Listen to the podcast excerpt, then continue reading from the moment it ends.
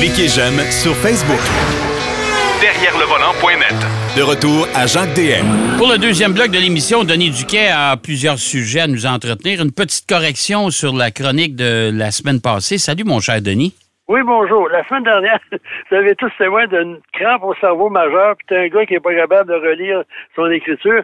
Là, j'avais dit, malheureusement, que Verstappen, il, était, il avait mauvais caractère, ça c'est vrai, qu'il tirait son casque quand ça allait mal.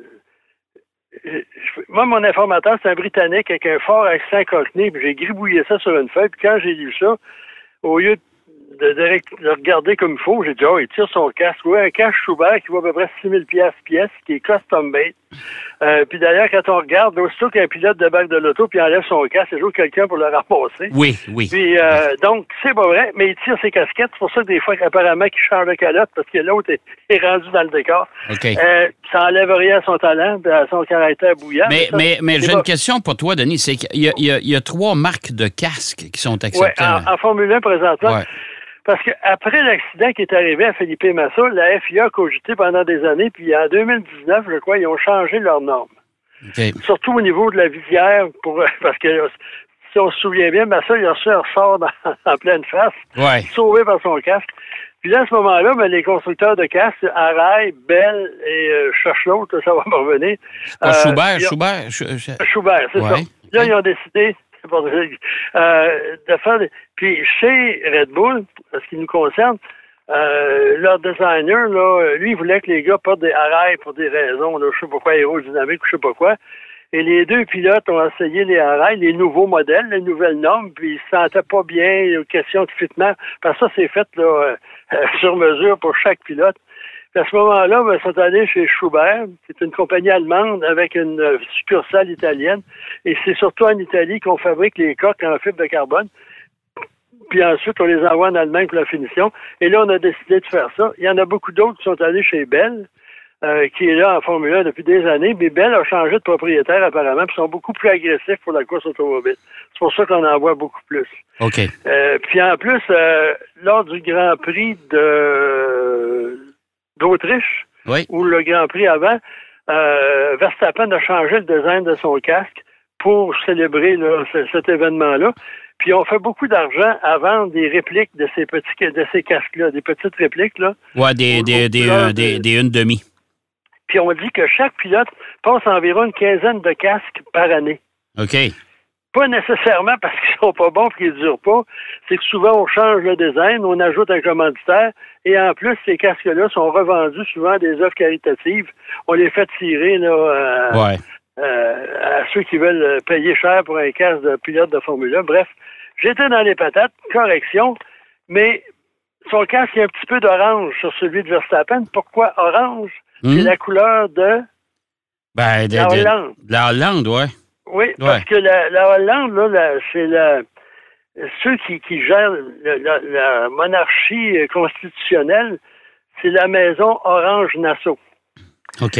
Et moi, au début, ça Nassau, ça n'a rien à voir avec les Bahamas dans leur sens. C'était avant les Bahamas. Quand on a fondé les Bahamas, les Britanniques, on a nommé la capitale Nassau en fonction de cette euh, euh, ligne monarchique euh, néerlandaise. Puis en plus, euh, maintenant, on a voté, euh, il y a quelques années, euh, que la couleur orange, c'était la couleur du pays. C'est pour ça que quand les gens vont voir Verstappen, on sait où ils sont dans les estrades, c'est orange. OK. Et cette année, l'an dernier, on devait avoir une course à, Zandvoort. Ça a été annulé à cause de la pandémie. Cette année, on retourne pour la première fois depuis 1985. Et puis ça, Zandvoort, c'est un, un, circuit mythique quand même. Moi, je me souviens, si vous êtes amateur de course automobile, de Formule 1 et que vous avez vu le film Grand Prix, eh ben, on y va à Zandvoort, justement. Mais c'est pas un endroit ben, ben Jojo quand même. C'est mythique pour bien des raisons. Des, des virages invraisemblables, dont le virage de Tarzan, euh, qui est un virage en épingle.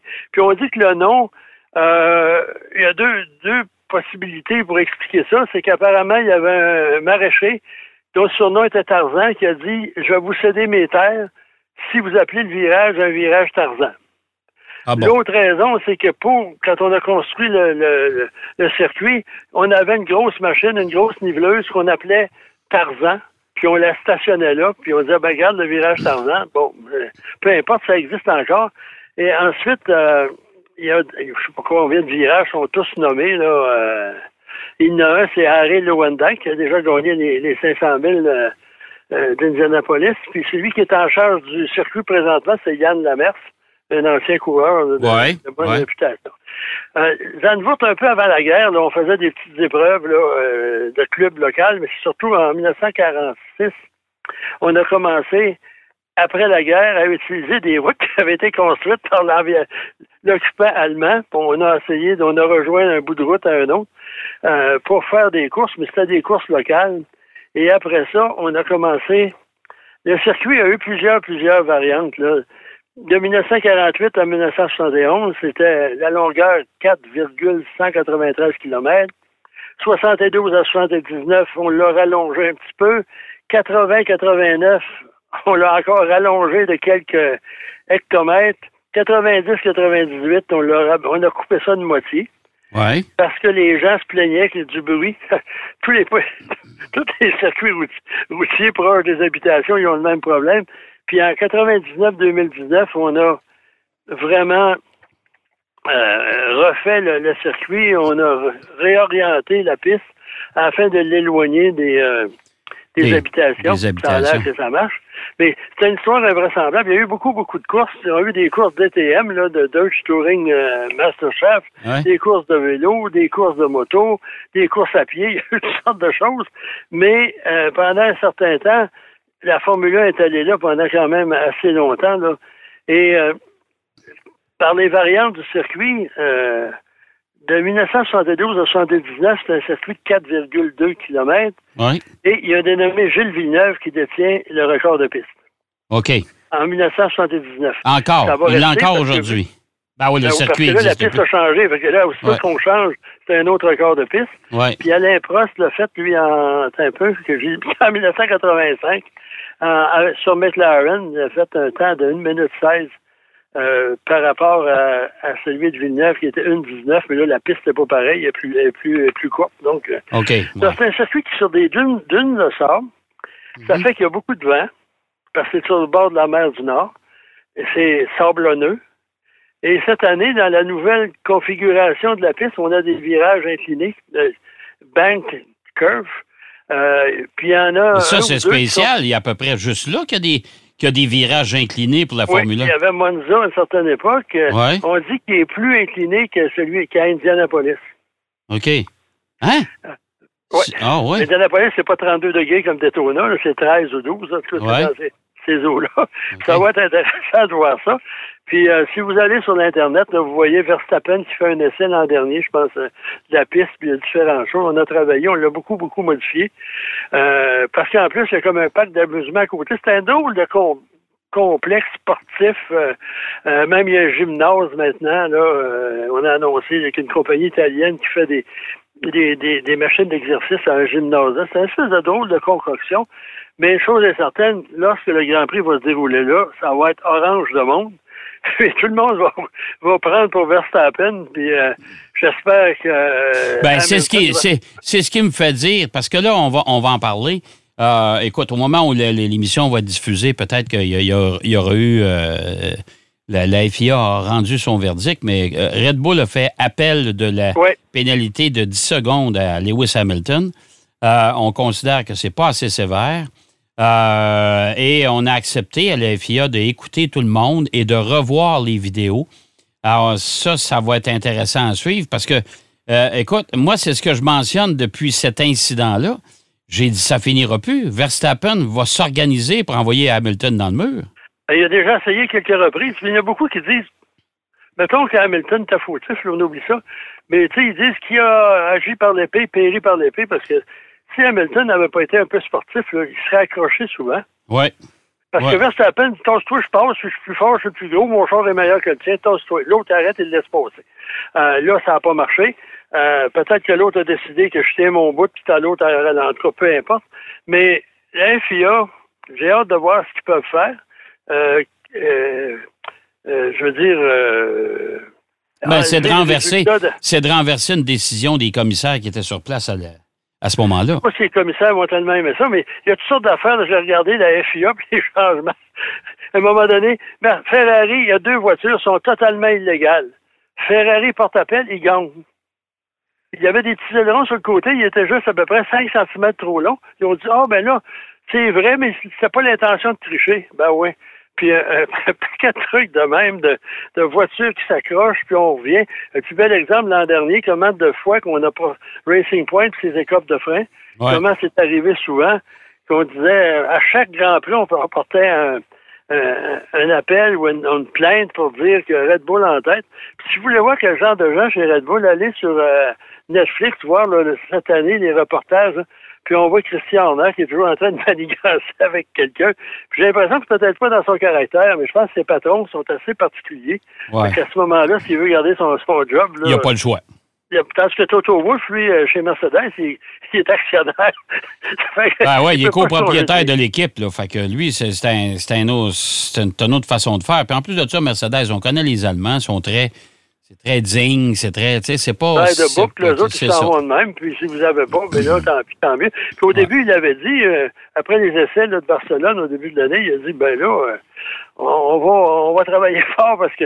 Puis même l'autre jour, euh, Lewis Hamilton, là, des simulateurs, il veut rien savoir de ça, il dit que c'est une perte de temps. Mais avant euh, le Grand Prix de Grande-Bretagne, il est allé faire du simulateur. Ouais. Ça. Il commence à, se rendre compte que c'est, c'est, c'est pas mauvais? Peut-être parce qu'il avait fait beaucoup de changements. Ouais. Puis même avant le Grand Prix là, de fin de, qui a lieu en fin de semaine, euh, Verstappen était allé en faire pour voir s'il était capable de. de ouais, parce que lui, là, lui, ça lui a donné un méchant coup, ça, cet accident-là. Là. Soyons francs. Là. Au, au, physiquement, mais aussi ouais. au moral. Ouais. Oui, tout à fait. Si tu regardes ce qu'on voit ce qui est arrivé aux Olympiques avec Simone Biles, elle n'a pas perdu ouais. ses habiletés. C'était au niveau mental, psychologique. Oui, tout à euh, fait. Ça peut arriver. Ça. Il y en a beaucoup. Regarde, Vettel, à un moment donné, il n'a pas confiance en la voiture. Oui. Ouais, chez, euh, chez Aston Martin, puis il levait le pied, où il était moins. Ben, maintenant, il a pris confiance, mais il était un peu plus agressif. Ben, c'est des ah, êtres humains comme toi puis moi, hein? Ça, c'est bien important. Les gens de là, moi, je, tu peux aller à la plage, l'eau est froide. Mais c'est pas vraiment un environnement. A Zolder en Belgique, ça, c'est encore plus triste, là, pour différentes raisons. Euh, c'est un circuit, là, de genre Dolorama à bas prix, là, puis euh, c'est là que Gilles Villeneuve est décédé, puis l'année suivante, on l'a cancellé. Ouais. Euh, c'est un peu plus triste, tandis que Zandvoort, c'est un paquet de noms de virages. Le virage Tarzan, puis le virage Lewandijk. Ouais. euh, ça va ça va brosser, ça va être intéressant, autant sur la piste que dans les estrades. Ben oui, ben oui, ben oui. C'est, dans, c'est après le retour, je crois, de, des vacances que les gens vont être frais dispo pour fêter. Oh, oui, tout à fait. Bon. Bon, là, il y a un incident qui est arrivé, ben un incident. Mon, mon beau-frère avait une magnifique euh, embarcation, là, à, à, moteur interne, là, un handboard. Ouais. Puis il l'a vendu. puis le gars qui est allé chercher son bateau, un bateau qui fait 2500 livres, ouais. euh, sur la remorque, qui est arrivé là avec une Toyota Corolla. puis mon beau-frère, il dit, qu'est-ce que c'est ça?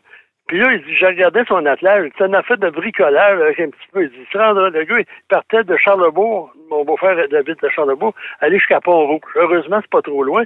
Puis, oh, mais ça fait rien, ça fait rien. C'est une bonne distance pareille. Là. Oh, oui. Zizi, quand il est arrivé chez lui, il a appelé mon beau-frère, il dit Ton camion est avant. Parce que l'autre l'avait dit Tu vas prendre d'autres choses, peu importe. Ça m'a fait penser que même les vacances, il reste un mois. Là, ouais. Que si vous avez l'intention de louer un véhicule avec une, une remorque, il y a bien des endroits où on installe des, des adapteurs là, temporaires. Ouais. Pensez-y deux fois. Deuxièmement, si vous regardez la capacité de votre voiture, la capacité de remorquage, la capacité de charge. Oui. Parce que c'est bien beau de dire hey, ma, ma roulotte, elle pèse 1800 livres. Là, vous mettez 1000 livres de bagages. Oui. Vous embarquez quatre personnes dans l'auto, vous chargez le coffre. Ça se peut que vous ayez des problèmes. Oui. C'est fort possible. C'est fort puis en possible. plus, là, pas de bricolage. Assurez-vous que vous avez le bon équipement, que vous avez euh, une, une installation adaptée à votre voiture. Puis là, on va parler des boules de remorquage parce qu'il y a trois grandeurs, dépendamment de, de, la remorque que vous avez attirée et son poids. Euh, la plus petite, c'est un pouce et 7-8, c'est oui. environ pour 2000 livres. En général, c'est des gens qui ont des euh, motoneiges, des trucs de même. Là, oh, des, des petites remorques là, pour transporter. Là, de, de, bricolage. Qu'on achète chez, chez certains détaillants, des grandes surfaces, des choses comme ça. Oui, il y en a. Vous, vous allez... Euh, au, sur le, le, le, site Internet du pneu canadien, là, il y en ouais. a de la boule, mon cher monsieur, on se croirait dans un club topless. Ouais. Ensuite, la boule de 2 2 pouces, excusez, c'est on marque 6 000 livres, puis dans d'autres, on met 7 500 livres. Puis la, la plus grosse, c'est 2 pouces et 5, 6, ça, c'est 10 000 livres et plus. Mais dites pas, ah oui, moi, là, je vais acheter ça, j'ai juste une petite remorque, mais peut-être j'en ai acheté un autre, puis là, je vais mettre la plus grosse. Ça marche pas de même. OK. Euh, D'après moi. Ben non, c'est, c'est, c'est, écoute, c'est tellement important d'avoir. Parce que moi, j'ai déjà vu des gens arriver avec une remorque, puis ils disaient, ben, la boule est, pas, est plus petite, mais ça, ça va faire. Parce que, tu sais, ils me disaient, regarde, euh, si la boule est trop grosse, ben là, on a un problème. Mais là, ça fait, regarde. Mais j'ai dit, écoutez, là, c'est parce que vous avez beau fermer la main, tu sais, l'espèce de main qu'on met par-dessus, justement, la boule. Puis là, vous avez une espèce de. de, de de, de, de, de, de petite, euh, de, de- de petite manette, si tu veux, pour verrouiller tout ça. Mais j'ai dit, parce que si ça verrouille pas parce que la boule est trop petite, euh, trois, quatre bosses, puis la remorque va se défaire. Là. Ça va elle vous dépasser, là. Ça sera pas drôle, là. Vous allez voir que ça fait du dommage, ça. Alors, tu sais, c'est- tellement important, ça, d'avoir la Ouais, bonne. euh, c'est- pas nécessairement, là. Il y en a qui s'embattent là-dedans. Premièrement, si vous achetez une auto avec l'intention de remorquer quelque chose, déterminer le poids éventuel, la capacité de remorqueur de, vo- de remorqueur de votre voiture. Euh, il y a des guides automobiles, là, qui, euh, toutes les voitures essayées, il y a une capacité de remorquage. Ouais. Puis même, il y a différents sites, là, Trailer World, c'est tout expliqué. Donc, si vous achetez une auto, puis on dit euh, remorquage déconseillé, ben peut-être regarder ailleurs. Ouais. Euh, parce que aussi les camionnettes, on dit ah oui, capacité de 18 000 livres. Je pense, pense pas qu'il y ait beaucoup de gens là, dans, le, dans le privé euh, qui vont euh, vouloir remorquer la maison. Mais il faut faire attention. Puis, tout à fait. en plus, là, laissez pas traîner votre boule. Non. Trouvez-vous un système, là, enlevez-le.